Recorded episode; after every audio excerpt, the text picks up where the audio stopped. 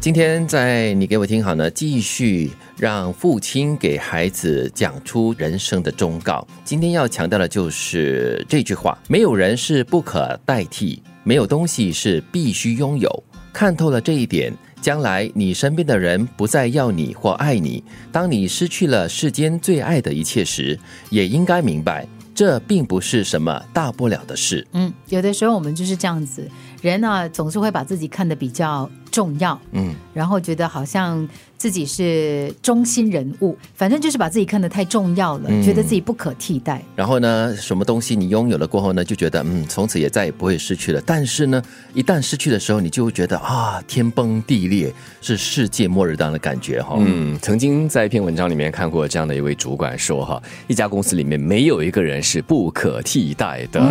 就让我有所惊醒。但是啊，呃，曾经也看过或者是听闻过有关这个管理学的这种说法哈，那就是当一家企业的主管也好，或者是这个老板也好，说这样的一句话的话，对这个职员的士气来说，好像不是很正面。哦可能就会让人会觉得说，嗯，好像我我可有可无。哦那既然我可有可无的话，呃那我的奉献精神或者是我的贡献也似乎可有可无。对了不晓得不晓得这是不是真的如此？所以在管理学上呢，后面还有一句的，当老板告诉你说呢，没有人是不可替代的时候呢，嗯他后面其实如果加上这一句，但是呢，你有你的价值。哦哇没有人是要来取代你的，嗯对那就不一样了。是但是社会今天的这一段话呢，我觉得倒是一个非常重要的一个人生的提醒，嗯因为有的时候呢，我们常常会把焦点呢专注在你失去的东西，比对如说像我们小的时候最看不开的是什么？朋友不要跟你交朋友了，嗯朋友说我不要跟你好了。然后你就很伤心难是过。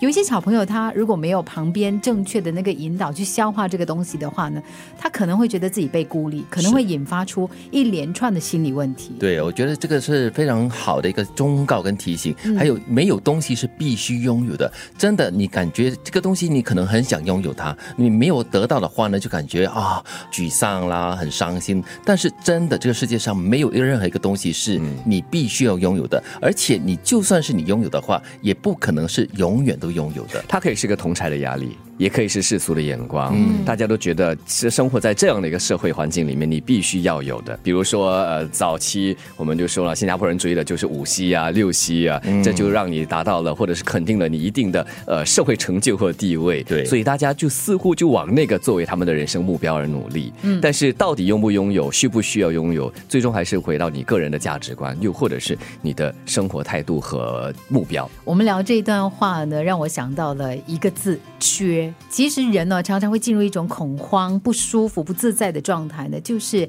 我们看到了一个缺口。嗯哎，这个东西好像不可以少的哈，因为你好像别人有你没有，对你有攀比，你有比较，你就会心慌。啊哦然后呢，你可能就会太极端的话，你可能就会用一些不正当的、不正确的这些手法去争取一些东西，又或者呢，你把你所有的心思摆在想要去争取刚刚我们讲到的物质上的一些东西，结果你忽略了你拥有的一些很珍贵的东西。对你的心理，一旦有了这个竞争的心理的话呢，我感觉就是你的生活就没有办法很平静。缺这个字哈，在我们华人的那个社会里面认知当中，好像是一个很恐怖的字嗯眼。所以你看啊，以前我们取名字啊，家长取名字，哦，这个孩子什么时候生生成八字呢？缺什么就补什么啊，大家很怕 尤缺这其个是东名西。字也是这样子对，缺木我很补怕木缺的，缺水嘞补水。缺金补金这样子 对，哦。所以怕缺这件事情呢，对嗯其实就会造成我们刚刚提到的这些一连串的问题。这是一环啊，另外一环如果说的比较生活化一点的话，我记得以前有不少朋友就说到国外去，